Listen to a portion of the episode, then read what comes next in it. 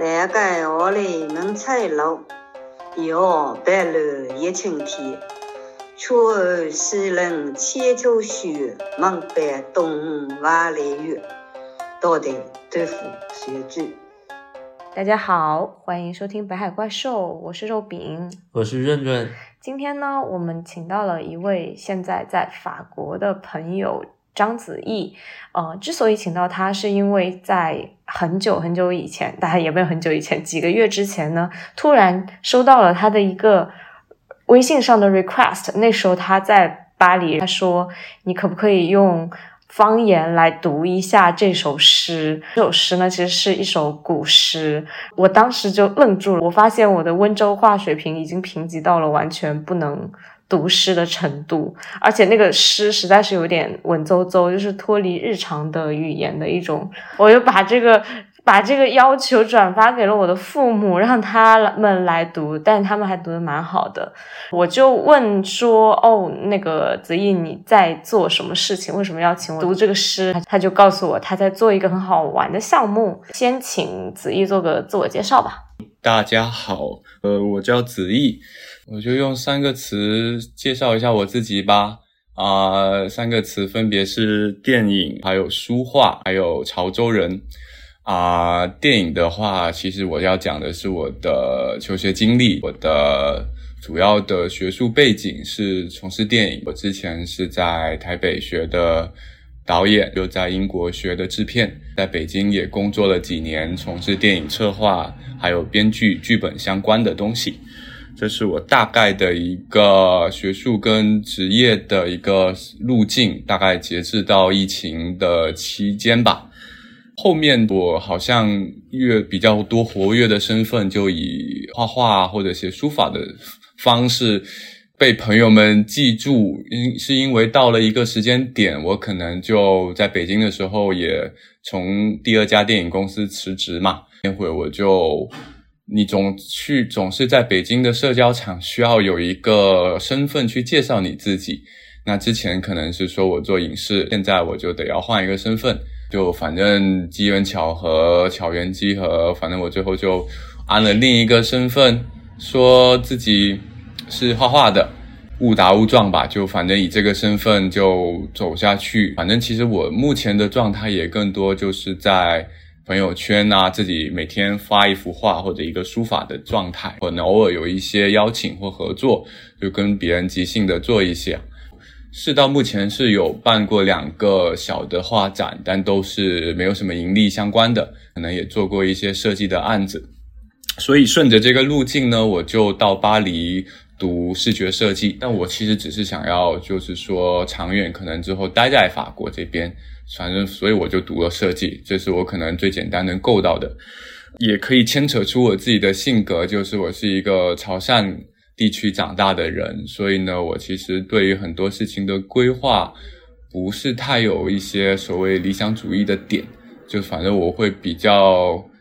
介于务虚跟务实的考虑蛮多事情的，所以就反正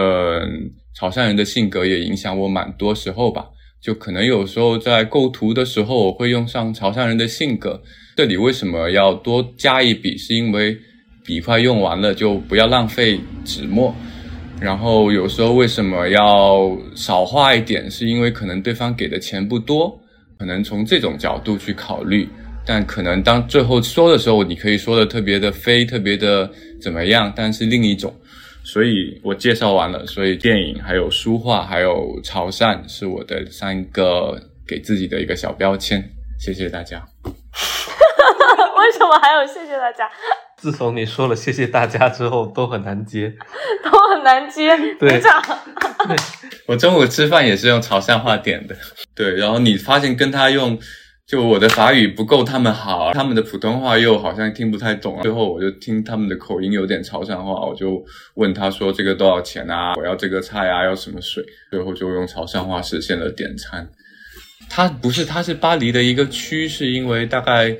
就五六十年代有排华运动嘛，在东南亚的潮州族裔的人跑到巴黎去，当时一整个区都住了那边的人，所以就现在大概那一波人。大概从四十岁到七八十岁封顶的这波人都是讲潮州话以及法语，所以就我有时候如果说有乡愁的情绪，我就会去那个区自我 SPA 一下。这个可能也是跟这个项目的一个缘起是有一些触发的。来介绍一下你这个项目的缘起吧。很简单，就想家了。就是法语不够好，然后想家了。大概是学法语也有个三五年吧，因为我大学有辅修过法语。去英国读书，在北京工作的时候停下，就打算过来巴黎的时候又拾起来，在法蒙又学了大概两三年。本来来的时候会觉得自己觉得已经挺不错了法语，但是可能来了之后你会发现，你面临的是一个。书面表达跟日用表达的一个落差，就是你说的话很标准，可是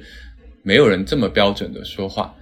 特别是在巴黎，会有四面八方的南来北往的法语出现，他们的表达也可能不是按那个语法你学的那一个，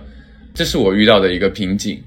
你要去标准法语的话，那可可能别人的语速又会特别快。所以可能我就九月、十月到巴黎就开始，因为我是晚到，就直接上课。到十二月放假的时候，我开始没事，每天在路上走。我开始接触到真的社会中或街面上的法语的时候，那个时候会有很大的落差感。然后我记得是有一件事让我有点小受刺激吧，就是我去一个美术馆排队，然后有一个先生啊，一个一个先生，他其实是有一个团体票。然后他可能有人没有来，所以问我说要不要凑个队，免费的。我没有听懂，我跟他说那个售票的在这里排队就好了。然后他知道我没有听懂，他就去再问前面的人了。然后等到我意识到的时候，我大概花了四十秒，就是我反应过来这是一个他大概的意思，但是那个免费的鸭子已经飞走了。就我看到先生在我的眼角闪了一下，就闪到钻进美术馆去了。然后在同一天，我又去买一个楼下的鸡肉饭，然后呢，他可能他是一个阿拉伯主义的一个小哥吧，可是我在点的时候，我的米饭为我尾巴加了他们的米饭是叫 he，但是我会读成 his，所以没有人知道我在说什么，我在那里一直重复 his his his，呃，点了很久，最后呢，我说实话，我要点一个鸡肉饭，再加两个鸡腿。最后他拿给我四个鸡腿，就反正因为鸡腿是 file file，听了就 his his，听着最后就找了一个勉强最接近的塞给我四个鸡腿，那我就一点主食都没有，我为了面子我就回家了，就觉得真口脸，然后就回家了。回家之后就很挫败，有一种因为其实在学校我的法语已经算不错了，就算是说在老师同学里面被觉得是不错，但是。在面对实质上的交流的时候，我就发现说还有很大的路径需要去克服吧。在那一刻，就是会当你的一个舒适区没有找到的时候，你就特别想回到你的舒适区，或者说当你在一个陌生的领域被被 isolated 的时候，你就会特别想要回去一个温暖的被窝。所以可能那会就是。刚好就觉得说瞄到就是说带过来的贴在墙上的那种古诗句子吧，我就开始了我的唐诗项目。大概就是缘起，就是只是因为我要在那一段自己觉得有一点文化隔绝的环境里面找一个让我舒适的场，我要回到一个舒适的场。但是你并没有，如果让你舒适的话，我只需要你只需要找到家乡的潮汕话的。人去听他们讲话就可以了。一方面，你选择了唐诗为这个诗歌一个文本；另一方面，你其实并没有只是局限在潮汕话，而是你去搜集了很多很多，就是中国不同地域的方言。有一个很大的私心是说，我是那种自己比较惨的时候，想要看大家一起惨的人。我喜欢看大家一起磕磕巴巴念唐诗的样子。这是一个私心，就是说，OK，我在这个地方啊，就是法语讲的不顺，讲个面包都会缺斤短两的。我突然就觉得说，如果能共享这个情绪，是一个挺好的点。但这是我到最近才意识到的，可能是有一个潜意识的这种私心。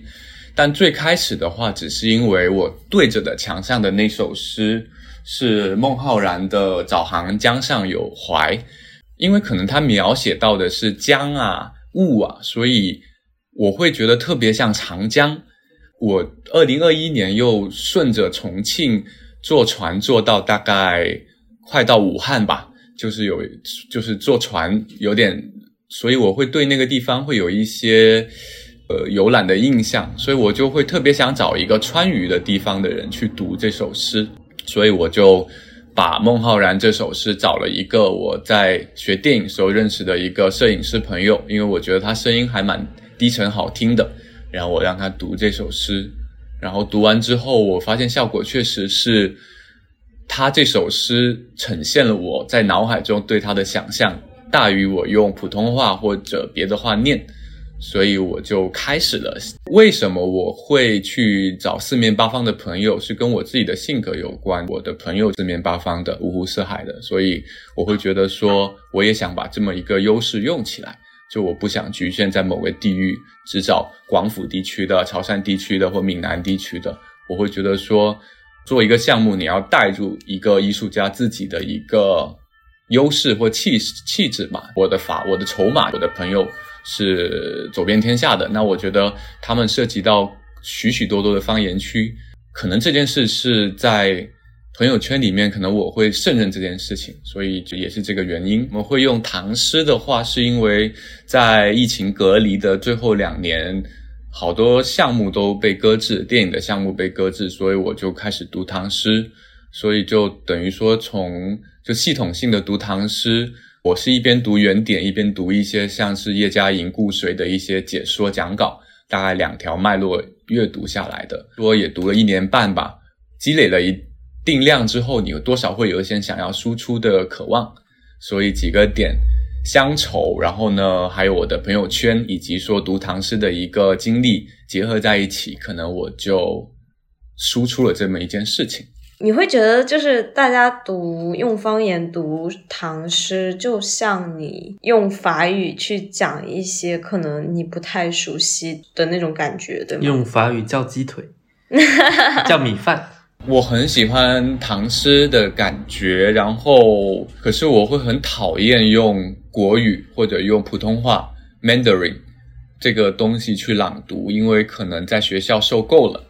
我会觉得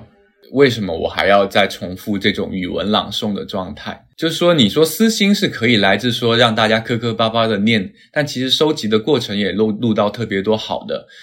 素材，所以其实可能更多的是说，我心里是有一点想要对抗 Mandarin 霸权的这么一个心情嘛，就是说我挺不喜欢用以前语文课上声情并茂念的那一套模式，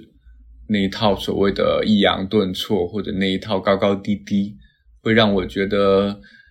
只会让人更讨厌古诗或者一些文化的东西。我会觉得用方言念的话。很像是你回家之后把你的西装外套都卸下去了，然后那会的你的姿态、你的语句会变得比较的没有防备感。我想要看到大家卸下那种，因为我觉得讲讲普通话的时候，包括我们在对话的时候，都会有一种精确性或者一种在上海时候讲普通话的语气，在北京时候需要怎么样的表达，包括在巴黎跟你会有一个普通话面具。我其实可能会想要把这个面具给去魅吗？或者说把它给给给卸掉，就不要抹防晒霜了，直接晒太阳吧。就是你在对这个项目进行了一个思考之后，我知道你邀请了很多很多的朋友，也包括我。然后你是怎么去邀请大家的？你会把这个你的构想也很完整的。说出来吗？还是说你就觉得其实大家念出来的这个成果就已经包含了你的构想？还有大家收到邀请之后，一般都是什么样的反应？我其实最开始只要只想说录个五折我就打住了，所以我当时就找了四川四川那个人，找了你，就找了我一个系上的同学。我最开始的规划感特别强，我会直接很强势的跟对方说。我在录一个声音的项目，你能不能用家乡话给我读《粤语寄北》？你能不能用重庆话给我读《粤语寄北》？我会直接这么明确的说，也不说别的。如果只是可能会给他播之前的录音，说还挺好玩的，你要不要加入？开始出现误差，会有遇遇到那种怎么录都 就是你想要粤语剧北是有一个李商隐那种感觉，结果他录出来怎么都有一股娘娘的味道。他横录、竖录、普通话录都是那股味道。夜雨寄北，唐·李商隐。君问归期未有期，巴山夜雨涨秋池。何当共剪西窗烛，却话巴山夜雨时。就是一些类似的误差性的录音素材，会让我把那个控制权给降低。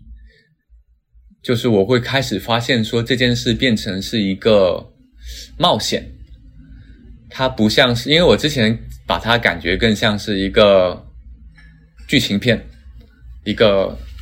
剧本。我写好一个剧本，你按一个像一个剧场项目吧。就是说我大概到一个点，我觉得说我如果要控制的录下去，其实没什么意思。它就很像是我心里有一个。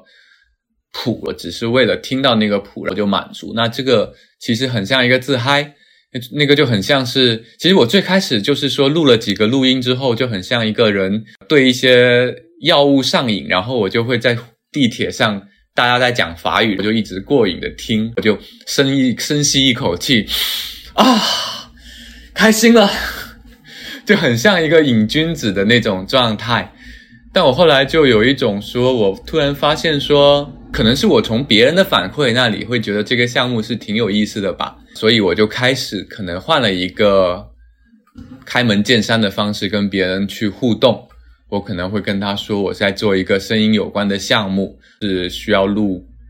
用家乡话读古诗，古诗的标准是这种语文书大级别的，就是耳熟能详，大家都知道的。你能不能用你的家乡话录一下？不标准也行。我一般会这么去手写一段开场白，我的方式是同一样的意思，但我会根据每个人的语气去稍微编辑一下，让人觉得说是我会一对一的跟他说话，我不是群发的。对，我会，对对对，所以就一般都会答应。我偶尔最后拒绝的，只是因为他实在可能不太会方言，或者说特别忙。大家也知道我刚出国，呃，我也可能有一阵子没联系了，所以在联系的时候也顺便把那个乡愁的夙愿给搭上吧，就是说也刚好老朋友联络一下那种感觉。就其实我还挺开心的，是通过这个机会，其实我也跟一些可能。以前没有机会熟到那份上的朋友建立了一个有点事物的联系，因为你很像在说在做项目，大家就会用一个比较日常的语气去认真的答复你，所以又把一些可能在国内的朋友又联络起来。你刚刚说到那个说有点反 Mandarin，可能不想要让大家这么。声情并茂的 去朗诵古诗，但我和润润刚刚在录音之前听了好多的音频，然后我发现很有意思的一个点，很多人嗯会去倾向于用一种可能是我们在学校里经常听到的这种朗诵腔调去朗诵那个诗，就比如说，好像我记得有听到什么类似于“大江东去，浪淘尽，故人西辞黄鹤楼。”烟花三月下扬州，孤帆远影碧空尽，唯见长江天际流。我就感觉大概就分两种，有有一种就是你一听，这跟普通话区别不太大，像就像是有口音的普通话，这一般是北方官话系统的那些同学。然后另外一种就是你要猜。你究竟在听什么鸟语？你在听的是哪里的话？然后我们就开始听，是不是上海话？是不是客家话？是不是潮汕话？是不是粤语？就这一般都是南方的同学。南方的，对对。春夜落晴闻蝶离别，山间玉笛暗飞声。山路春风满路行，此夜曲中闻折柳，无人不提古月情。我觉得也是到另一个阶段，我可能到。收集到中后期的时候，最开始你想要精确，然后到中间的时候我想要冒险，然后呢到最后就我觉得很像大混战了。个人史的东西、家族史的东西、我自己的私心的东西，还有真的方言读得很好的东西都进来，就会有这种感觉。我都举个例子吧，就比如说个人史的话，可能会有一个之前做电影的一个东北的朋友，然后他给我录了一个特别标准的版本。我说你东北话在公司的时候不是挺好的吗？他跟我说，实际上呢，就是他们家是成长于一个都是父母都是语文老师，所以其实都不太，就他们长春，他他的原话是他觉得长春其实都不太讲所谓的东北话了。然后呢，我说那你平时在公司为什么反而会刻意用东北话去描述？他说是因为他在综艺圈还有在影视圈会觉得讲东北话会可以拉近距离，可以打开那个社交局面，所以你们喜欢听我就说吧。但他其实我会理解这个心态有一点是一种说你们好像喜欢看东北的梗，那我就去我就去怎么说有一点说我就去表达一个这么。有一点对你们，你们觉得东北有一个刻板印象，我就顺着这个刻板印象的话头去，去去戴上这个面具，去逗一乐，去去那种那那种心态。那就好像我整天拿着根捞勺在那里涮肉一样，表演一个潮汕人，就表演一个状态。但这个朋友本质上，其实在职场上啊，事业上其实都是一个挺强势、挺挺得意、挺厉害的一个朋友。当然，家族史的部分就可能会涉及到说，我问一个杭州人，他是一个所谓老杭州，结果他说他的杭州话很不好，是因为他爸爸和妈妈是可能一个是阜阳人，一个是宁波人，还还是之类的，所以他们可能在家里为了调和这个东西，所以都讲普通话，所以他可能都只讲普通话，所以也会有这种家族史的东西出来。有时候我也会出现那种。我会觉得我有身边有一些朋友，本身的声音特别好听。一二，你会觉得有些无论男生女生，你就是想要收集他的声音，所以你就会放宽那个标准，你就跟他说 whatever，你给我录就行了。也会出现这种，那这个是可能作为一个创作者，你只是想要听爽一下的一个私心。然后也有录的那种特别好的，就是有有我有记得有一个版本，你们不知道有没有印象，是青海话。那边读的李白的《清平调》，云想衣衫花想容的一个版本。《清平调》次日，日毕，云想衣裳花想容。春风拂槛露华浓。如飞群日山头见，会笑犹退月下风。我想象中要找青海或者西宁或者。那边的话，我本来是想要一个粗犷的味道，但结果他给我录的这个应该是严格讲算西宁话吗？我没有具体考证，但是就是说结果给我一种特别柔的感觉。然后他会给我，他给我解释了是说，其实是当时很多到青海这一块的人其实是江浙那边过去为主的，所以整个语言上会受很大的影响，带有很多那边的语调语气。然后又带了一些西北话的一些可能结合吧，所以就会特别奇妙，就会出现一个让我意想不到的精彩的版本。好像录到后面，我自己是有一点，我也有一点方向上的在在在寻找的过程。我会发现说素材过于的无杂，方向可能性过多。呃，当最开始你只是是因为乡愁，但最开最后发现说给你一个。给你一个亚洲超市，给你一个中餐厅的时候，你不知道要吃哪道菜了。我自己可能，比如说会上播客的，也是一个自己想要厘清的点。我现在变成是说，联络上还有素材是够的，但我不知道怎么炒这个菜的这个问题。初衷也我也觉得是好的，然后这个 idea 给大家听也会觉得是有趣的，但关于怎么去实现。会出现一个这种困惑吧，大概是这样子。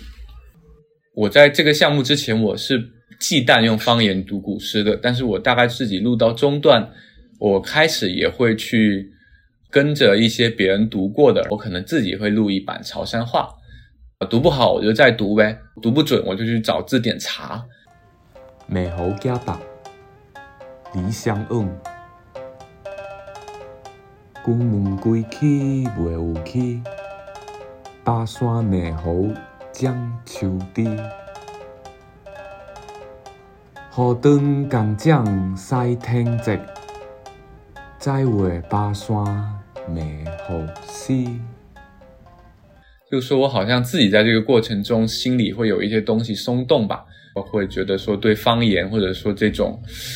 identity 的东西会更松动一点。倒也不是说我就确认自己多么的潮汕，而是说我会更放松于自己潮汕也没什么，有点那种感觉。这是一个我自己会觉得受触动的点。如果是跟别人的互动的时候呢，就会发现。比起做这个读古诗的项目，我之前很多时候更多是在哼哧哼哧的写东西或者画画，比较是自己的状态。那我觉得这次是一个互动的状态，或者说你需要对外去联络的状态的时候，我反而觉得那个能量会更加的温暖跟充沛。就是说自己画画的时候，其实自己画爽了，然后呢，你只要就发表。你找得到发表的途径就好，它更多还是一个有点自溺或者一个自我表达的状状态。但是这一次我会觉得说，整个身心状态或者跟别人互动的时候，你的那种想要把控一切的心态在往后退，退退退退到一个更像一个纪录片导演或者像一个发起人、一个策划的一个状态，就是只是退到一个。我负责一个品味的筛选，或者我负责一个人际的联络落地这件事，但其实那个强烈的 ego 想要去输出我自己的会变淡，这是我会觉得是跟所有人在互动的时候让我自己感触的两件事吧。那你现在录出来的，因为我收到你的素素材之后，我也跟肉饼听了一下，听到你用潮汕话读了一次。你声音出来的时候，我就笑了，因为就很熟悉，就那种声音的标志。呃，过了一会儿，又打开一个文件，发现章子怡又换了一个马甲，用粤语又又读了另外一首，我就又笑了。你现在搜到的，因为我听到有闽南语，然后有粤语，可能有两个地方的客家话，有那个你说的西宁的。还有南京话，有一些应该是吴语里里面的上海话或者宁波话、杭州话，这我们就都听出来了。然后有一些我那些北方官话系统的，我就不太能听出来。还还有能听出来有一些是西南官话系统的，比如说那个重庆的、四川的或贵州的有没有啊？贵州的有《峨眉山月歌》，那个云南的有没有呢？云南，我们有录到一个版本是云南的，除了西藏、新疆还有内蒙，我不太录到，其他的可能都多少有涉及。然后这几个地方我不太录到的原因是，我觉得他们有自己一套不是基于 Mandarin 的一个语言系统，那让他们去读的话意义不大。那个如果让他们读，就特别像是一些。常见的公益的项目，所以我会避开这么一些地区的状态，因为我不想说逼着一个，就有点像逼着我用法语读诗，让我问我感不感动一样。当你说那个这个事情是用来对抗那个 Mandarin 的时候，然后你最后说把这三个地方排除的时候，你有没有感觉到自己展现了一种大中华的沙文主义，或者就很 Mandarin 啊？对，就非常的 Mandarin，对，就非常的 Mandarin 嘛，满大人嘛。对啊，你这凝凝视深渊已久，自己变成了个坑，说不上来。然后我也承认，我好像没有那几块的朋友，这是一个客观的东西。因为我不想要录成一个五十六个民族一枝花那种，就我觉得我我我我干嘛还要？到了海外还为大家添砖加瓦啊！我我好像没有这个必义务，又不不就突然最后被授予一个都是一枝花，然后我觉得走嘛哒。最后我可以去央视展出这个项目，CCTV 四炎黄子孙到最后那个项目的结尾是以你把那个护护照给烧掉，说我马上这就回去，永不出国。到了三月四月的时候，我的学业进入一个比较忙的状态，所以就后来就我大概到三月之后，我就大概停。关于我停下来的那个时机点也特别好玩，我觉得这个项目给我的一个最大的启示，到目前为止是，我不要去。控制它，我是接受它给我的一些机缘巧合，因为我最开始一直想要找到一个人录李贺就结束，因为我觉得李贺特别的，因为那阵子自己在阅读李贺，所以我就想要找一个人，结果李贺感觉像个烫手山芋，就是永远没有人要接李贺这一场，然后后面还真的找到了一个人读李贺。是我台湾的一个学长，嗯，就是他这几年拍片的时候遇到了一些不顺的事情吧，所以那会跟我说话的时候有一点语气上比较低沉，然后我就觉得说，哎，那你要不要录一下李贺？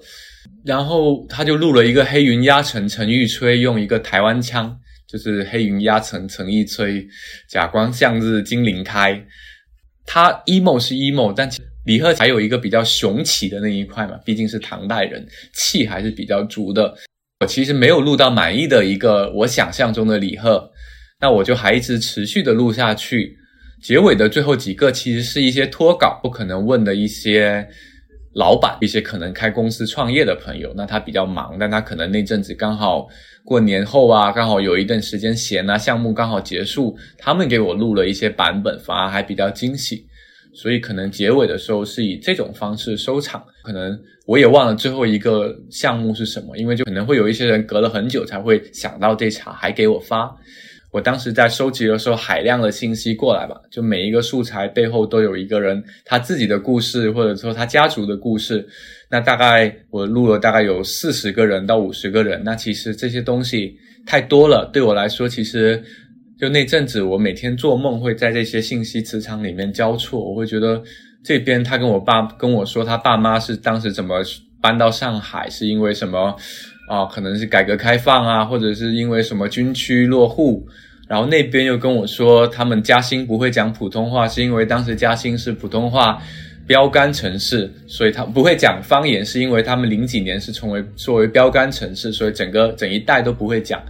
然后呢，在另一边就又跟我说他他什么他要补录一个，是因为他好像找到了方言的感觉。每个人都这个情绪加进来之后，可能到了一个点，我当时也会觉得有点满，所以我就慢慢的停下来了。我自己松下来之后，我有时候我那那阵子就不太在乎我收集什么，但我反而会跟那个朋友多聊一会儿天。反过来，其实这个项目也我自己会觉得象征着我自己创作心态上是有一个变化吧。就是说，在实物层面，其实我自己画画或设计的一些发光，大概是到去年、今年才开始有些人来找我，有一个时差。但是在心情上，我觉得我已经过了那个想要充分自我表达的阶段，我已经转到一个想要成为一个记录者或者一个观察者的一个。状态里面，所以这个状态里面，其实我还挺享受那个过程的。就其实我就只要带个耳朵去就好。然后呢，有时候反而我会通过唐诗，就比如说想要给他一些鼓励什么的。因为有时候你很难直接的说，因为大家都不容易，在生活里面会有各种各样的不容易，无论是家庭上的，或者说疫情后，或者说。也也会遇到说，在这个时间点，父母突然离世啊，什么事情？那有时候我会觉得借那个机会，我会给他选一首带给带来一些慰藉的唐诗吧。那个时候已经不是我要录那个，其实我当时就说你录不录无所谓，反正你可以看看要不要读那种感觉。然后读完那个版本，可能也很难收进去，因为它太私人了，或者它它太不客观了，它的情感过于浓稠。但是呢，我又觉得说，好像做了一件可能在情感互动上是善的事情吧。就是关于说你后面这个形式，你有没有什么打算，用什么样的方式来呈现它？因为你说素材很杂，然后你也好像转向了一个倾听者，从一个表达者转向倾听者。但是当这些素材集合起来之后，你还是重新要重启你作为一个编辑者、一个创作者的素的一个身份，你还是要去对它做一个表达。很复杂的一个事情，因为是你自己一个一个的去找到你的这些朋友，然后像你说的，每一个朋友他们的方言背后都蕴含着他们的身世，甚至是他们上一辈的身世、祖先的脉络、迁移啊，然后包括他们的生活的场景啊，包括他们时代长大的那个环境啊，然后也包含了当时他。的一个生活处境，就像你刚刚说的，可能生活受到挫折的时候，你就会给他一首可能更有有有慰藉的一首诗，或者是说你觉得，嗯，一个北方人可能，或者说一个草原上生活的人会比较适合一首更气质更粗犷的诗，然后你会做这样子的匹配，所以我会感觉它这整个每一个音频它。背后都有非常复杂和多维度的一个具体的一个故事，对，所以我就挺好奇，就是最后他会要以一种什么样的方式去呈现出来，以及让大家嗯看到整个项目想要表达的一个东西。就是我跟你，我目前是否定了一个可能最稳的一个提案，因为呢，我自己写也有写书法嘛，我会觉得说，如果说去。假如它是一个投标书的话，我把这些音频归档，那我每一个古诗我去写一幅大幅的书法，多大幅看场地决定，去跟场去跟画廊或者去跟策展人谈的话，它可能是实现最快的一个方式，但这个方式我在我那里一直没有通过，是我会觉得它太巧了，太取巧了，它其实是回到了我的老本行，我我利用了一圈。这么四五十个素材，给我自己的书法造势，所有人最后就给我捧场，就好像是大家都说对。那我自己一直不想要接这个茬，我觉得这个是一定是可实现，而且是说在现场也会挺挺有视觉效果的。但是呢，就主次会颠倒，因为其实我想突出的是声音这个东西嘛，或者声音背后的故事。我目前想到的，我可能在暑假最后最近有空的两个月，我会以录音者的这个一位，以一个一一个文档，每个人写一个故事。我会先以他们先把我跟他们互动的经过，像一个 documentary 一样，一个记录的形式，我就想一下我怎么跟他聊天的，包括截图什么的，都给他归个档。这个可能也要花一些时间。我可能觉得说，真的，如果要成为一个展。的话，可能搞不好还要找别人再录一次素材，或者说要有一些对比，比如说每个素材让他们再读一个普通话版本，那这样就会有一个对照记。然后可能一些重复的素材需要筛选，需要挑选。就这个人念得好，但两个人撞了，那是不是要对照在一起放，还是说让他换一首诗？就是有点像是二次编辑这个工作。所以可能我会先把它记录下来，就先把。音档的结束之后，我会先记录下来，写成一个文档。那这样的话，假如说我要去找别人策展，我也可以有声音的素材，还有文字的素材。对，然后我觉得一定还是需要再整理。就也有可能说，我录了这么六十个，真的到最后呈现五个、十个就已经很好了。因为其实，毕竟第一次的文本就很像录音带、录音室里面的 demo，它是最粗糙有力的，但它。可能很难真的出街，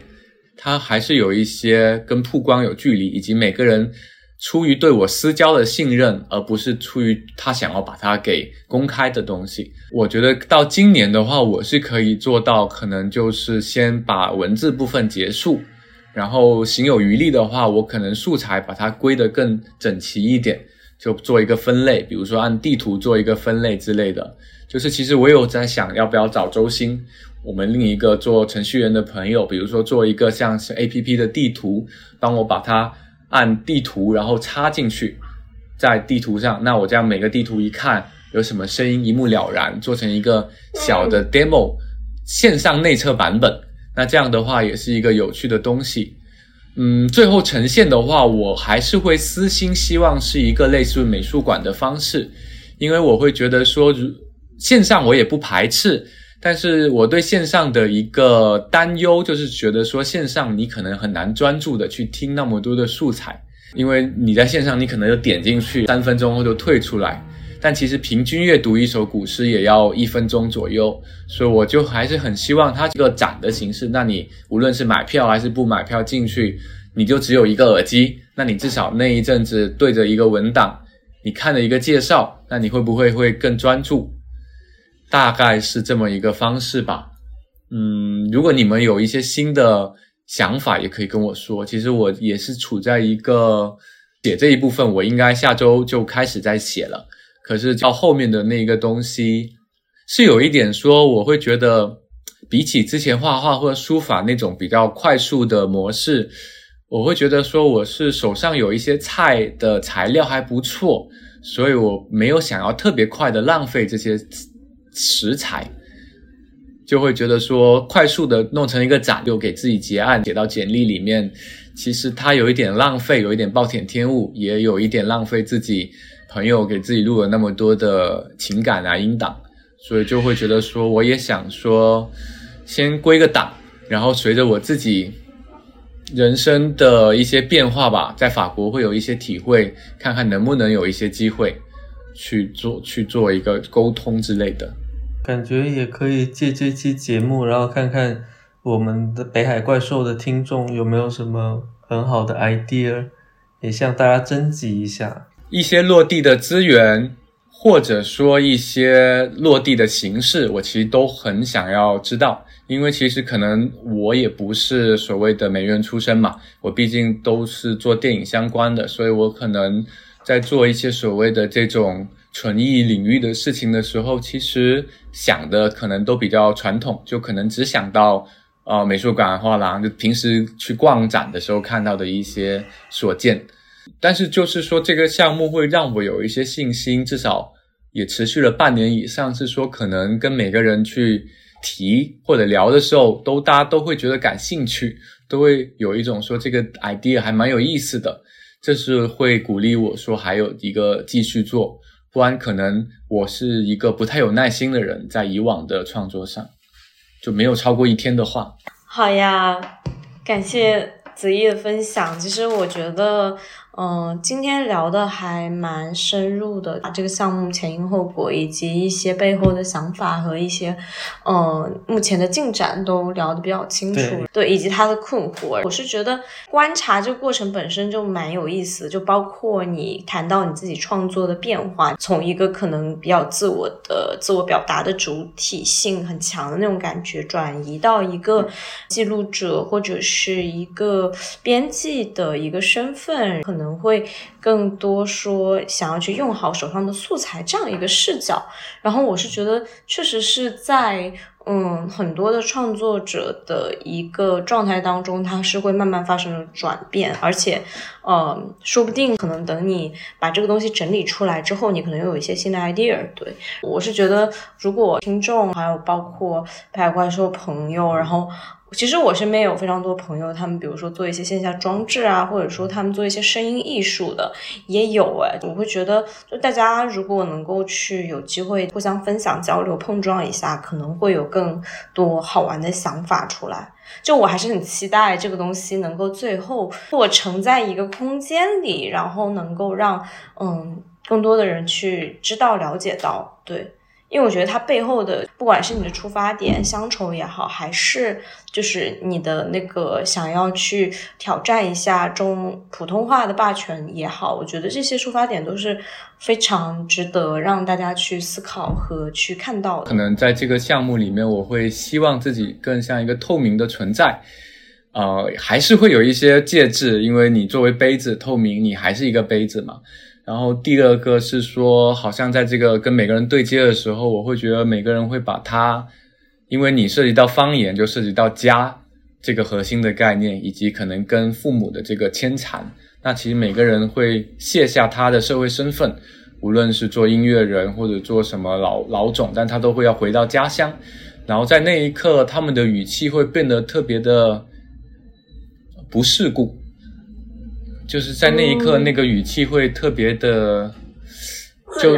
对，就是像那个那个东西会让人特别感动吧。所以，如果说我最终想要呈现的，或者说想要传递的，也无非就是说你在